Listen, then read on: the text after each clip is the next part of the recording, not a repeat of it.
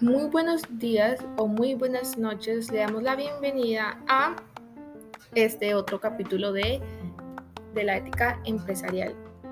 Primero voy a empezar a hablar acerca de la ética de la dirección. Se podría decir que la ética de dirección de empresas es ante todo una actividad humana que se refiere a personas. Es clave, por tanto, que reconocer a la persona y su trabajo es central en la empresa.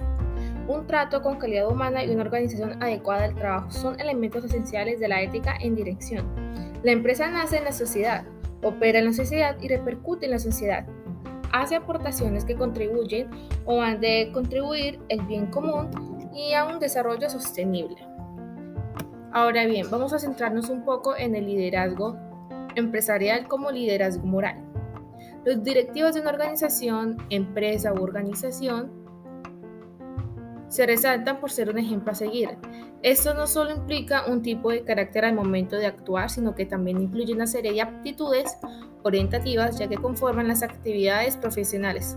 ¿Qué puede significar esto? Que todas esas aptitudes nos ayudan a crear nuevas maneras de trabajar, un estilo de dirigir y una cultura en la que se cultivan determinados comportamientos socialmente valiosos. Pero que la empresa sea un espacio ético al directivo se convierte en un factor decisivo. ¿A qué va esto?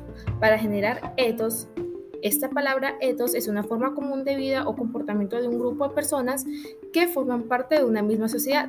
Los individuos deben compartir su tiempo proponiendo nuevas metas, objetivos. Es igual que crear un espacio óptimo para una ética laboral, así también para la innovación, cooperación y responsabilidad, no sin antes de un proceso. Ese proceso debe ser acompañado de profundización, clarificación y determinación de la responsabilidad de quienes profesionalmente lo conforman. Ahora bien, los niveles de acción empresarial. Estos niveles parten desde un punto de conciencia del entramado de relaciones humanas que se establecen en la empresa u organización. Esto se divide en varios elementos y entre estos se encuentra el estructural, que corresponde a las raíces económicas, se ve al ser humano como un animal económico. ¿Por qué? Porque nos exigen preguntarnos por el papel que desempeña el ser humano en la actividad económica con respecto a otros ámbitos, los cuales son el cultural y el sociopolítico. Otro nivel es la disciplina científica. No es lo mismo hablar de un modo puramente matemático cuantitativo que de un modo ético cualitativo. O sea, que este modo nos permite plantear el quehacer epistemológico. El siguiente nivel ahora hará enfoque hacia la acción empresarial. Se pone en juego un modo de ver el mundo. Un directivo no solamente es experto, en, es experto en dar órdenes, interpretar los balances, los flujos financieros, sino que es una persona que en juego su visión de ver al mundo. Y eso es lo que tiene que aprender o identificar cómo se relaciona la economía con otras dimensiones de la vida como son la naturaleza, la cultura y la sociedad. Ahora bien, hay un nivel que siempre ha sido el más práctico y específico de la actividad directiva. Y es que estamos hablando de las decisiones inmediatas de una organización, donde la administración se concreta asuntos de gestión y organización. La economía se ve de cierta manera limitada por los diferentes tipos de marcos normativos, en donde se va generando un tipo de explicación donde se resalta que el factor humano se analiza desde la productividad más inmediata.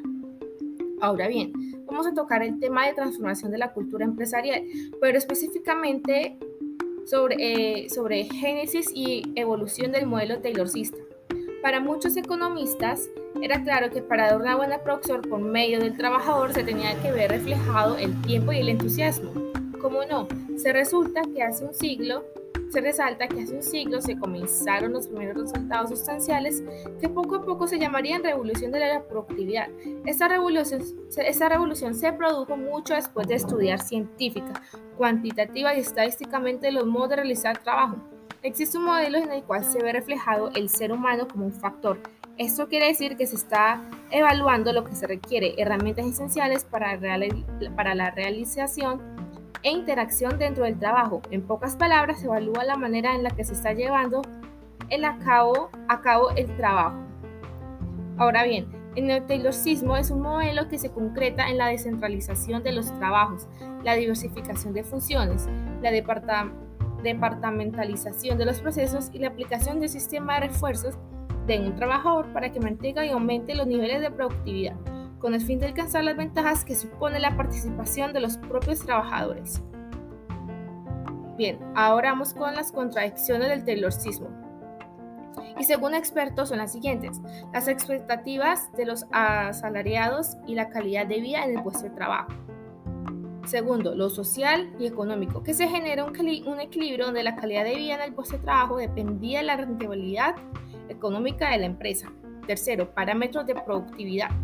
Los países subdesarrollados son los países que más ofrecen la producción más alta. Se dice eso ya que se han considerado que estos países son incapaces de superar en su, su desarrollo a los países occidentales. ¿Pueden creerlo? Y cuarto, capital, productividad y empleo. Ahora bien, el modelo post-Taylorista. Hay empresas que en su mayoría han buscado nuevas soluciones cuestionando el taylorcismo. ¿Por qué? Porque se necesita perfeccionar y desarrollar la competitividad que han de modificar su estructura interna. Internamente se han planteado en clave participativa y han buscado la adhesión del personal y en su actuación externa se han convertido en competitivas e innovadoras porque porque han liberado una serie de batallas significativas. Esas famosas batallas son las siguientes.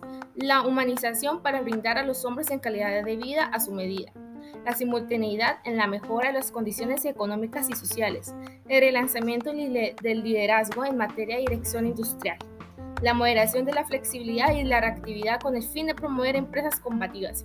La revolución de la empresa como institución esencial para un país moderno, moderno y por último la formación y con la formación continua permanente de los directivos. Ahora bien, la empresa como espacio ético, innovación, cooperativo, cooperación y justicia.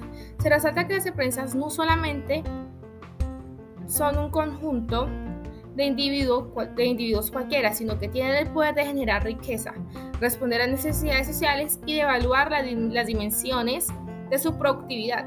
De ahí corresponde lo que se llama una institución legitimada. Se refleja también que el directivo debe tomar conciencia de la responsabilidad que tiene para crear una memoria de empresa que pueda guiar el proyecto. Las empresas tampoco son solo una obra, como se decía antes, sino que un proyecto que se renueva y sobre todo, y más importante, una institución con mente innovadora. Siguiente. Ahora vamos a tocar el tema de complementariedad personal y lo, institucional. Cuando estamos hablando una realidad institucional, estamos hablando sobre una comunidad empresarial. Quiere regirse por criterios de justicia. Sus miembros deben estar dispuestos a compartir un conjunto de existencias. ¿Qué se quiere decir con, con estas exigencias? Estas exigencias tienen como finalidad integrar dos dimensiones básicas de todo grupo que comparte un proyecto si lo personal debe estar siempre en todo proyecto empresarial es porque esa persona se puede corregir lo institucional. Desde un punto de vista se supone detectar, denunciar y corregir las posibilidades desmesuradas de la institución. Segundo, desenmascarar las presentaciones indiscriminadas de sustituir a las personas por máquinas. Pueden creerlo, o sea, una locura. Modificar la rutinización, rutinización y anquilosamiento de las relaciones humanas. Y por último, introducir espacios para la comunicación informal.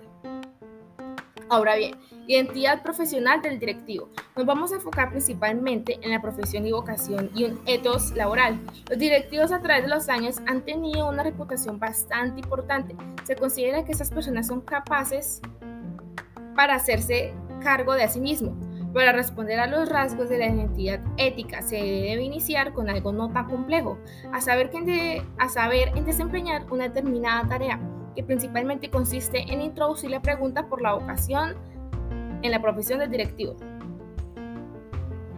Muy bien, ahora, según, según Weber y Pearson, definen la palabra profesión como una actividad ocupacional según lo siguiente, en la que forma institucional en la, forma, en la que se, de forma institucionalizada se presta un servicio especificado a la sociedad.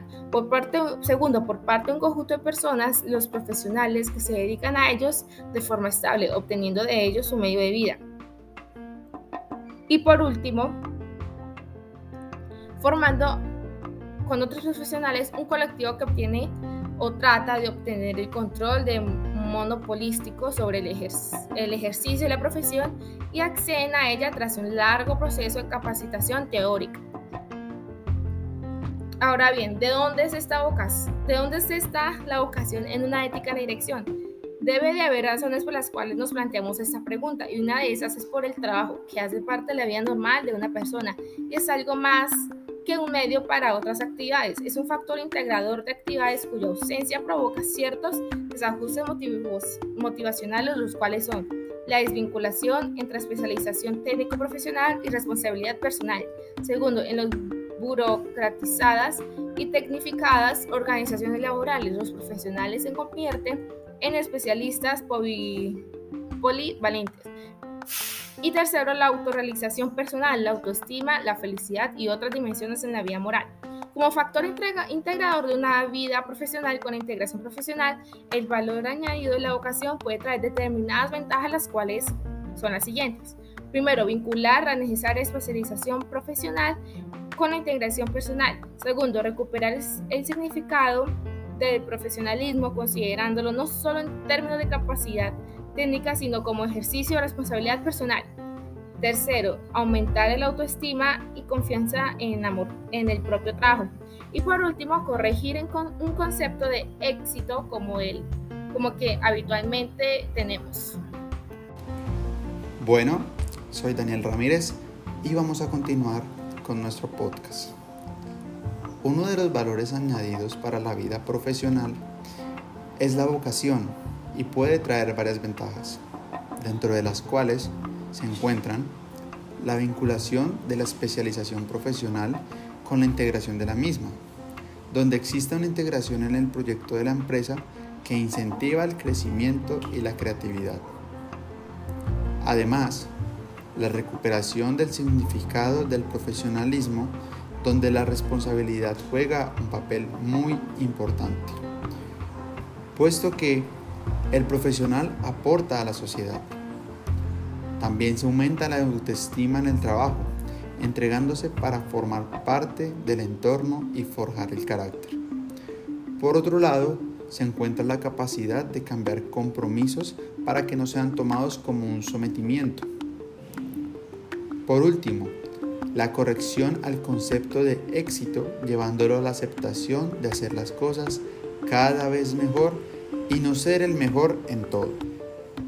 Dentro de la dignificación ética del management, el peligro más habitual es que se confunda el proyecto compartido que se mencionaba anteriormente de la empresa por uno imaginativo e ideal, puesto que puede llegar a confundir al profesional entre la empresa real y la que él ha idealizado. El proyecto integral en sí busca que los procesos de comunicación se dignifiquen, al igual que la motivación por la realización de las labores a la hora de tomar decisiones de dirección en la empresa. La comunicación en la empresa se logra cuando se generan espacios que permiten que el diálogo sea una oportunidad de intercambio de expectativas e ideas y se generen espacios de cooperación. Cabe resaltar que las personas deben participar de manera equitativa, tomando en cuenta la información puntual que se pretende comunicar. La integración, a su vez, se logra cuando se es capaz de transformar las estructuras organizativas dentro de la empresa, puesto que éstas a menudo conllevan espacios de incomunicación en el conjunto de la empresa. El proyecto integral debe estar conformado por todos los miembros de la empresa, desde trabajadores de rangos bajos hasta los directivos, porque todos tienen palabras que aportar a la empresa. En estos procesos informativos se debe dirigir la información hacia el exterior de la empresa para que el directivo sea portavoz y sea diferenciado en la empresa. El control y la evaluación es una tarea que se integra en la optimización del capital humano. Si todo el personal de la empresa asume la responsabilidad de manera equitativa, los objetivos que se planteen serán logrados, ya que se descubren las capacidades de los sujetos que generan un acompañamiento y con ello la cooperación responsable puede germinar. Por otro lado, una de las tareas más propias es la decisión, donde se obliga a tomar iniciativas e innovar. Así que el profesional debe moverse en entornos competitivos, flexibles, que cada vez sean más complejos.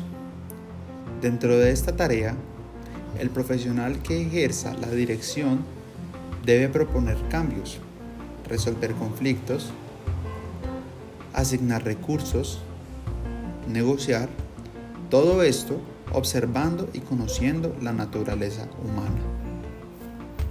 La autoridad es una cualidad única.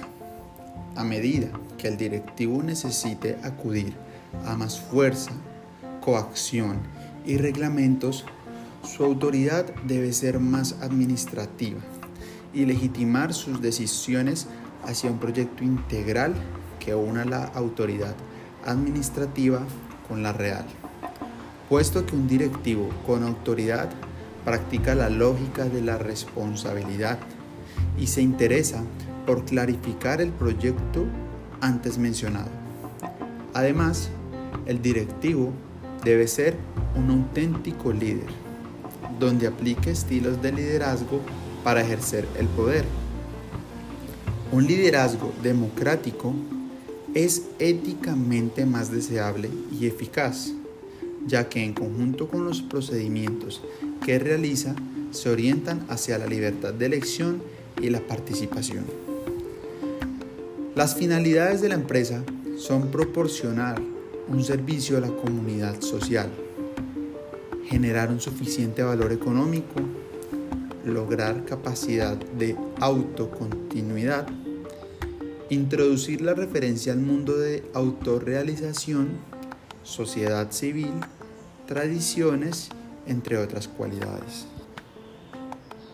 Las distribuciones de funciones que debe existir en todo el proyecto deben ser orientadas hacia la cultura taylorista, que exige un planteamiento que responda a capacidades referenciadas y permita una evaluación de la responsabilidad. No solo en términos de promoción, sino en términos de pertenencia, inclusión e integración. La cultura empresarial precisa de varios principios que son la gradualidad, la pluralidad, la complementariedad, la integralidad y la solidaridad, donde se presentan diferentes desafíos a los que debe enfrentarse el profesional en busca de innovar y estar al servicio de la comunidad y poder integrar las diferentes perspectivas de los miembros en el proyecto. La autorregulación en la dirección empresarial debe estar alerta a los peligros que acechan a la organización y denunciar los abusos que se cometen en el ejercicio de la libertad. El autocontrol resulta, además de conocer las normas disciplinarias de la empresa, los códigos deontológicos de los profesionales o las exigencias normativas externas. Sin embargo, es importante la cultura empresarial donde se justifican las decisiones que se toman. El primer paso de la autorregulación es el objetivar la cultura vivida con el fin de que pueda ser también una cultura pensada. Dentro de los elementos de regulación y patrimonio moral se encuentran los códigos de conducta profesionales, los consejos de empresa, donde el hombre tramita y las empresas han implementado esta figura con el fin de canalizar las reclamaciones de los afectos y probar la calidad de los servicios que estos dicen ofrecer.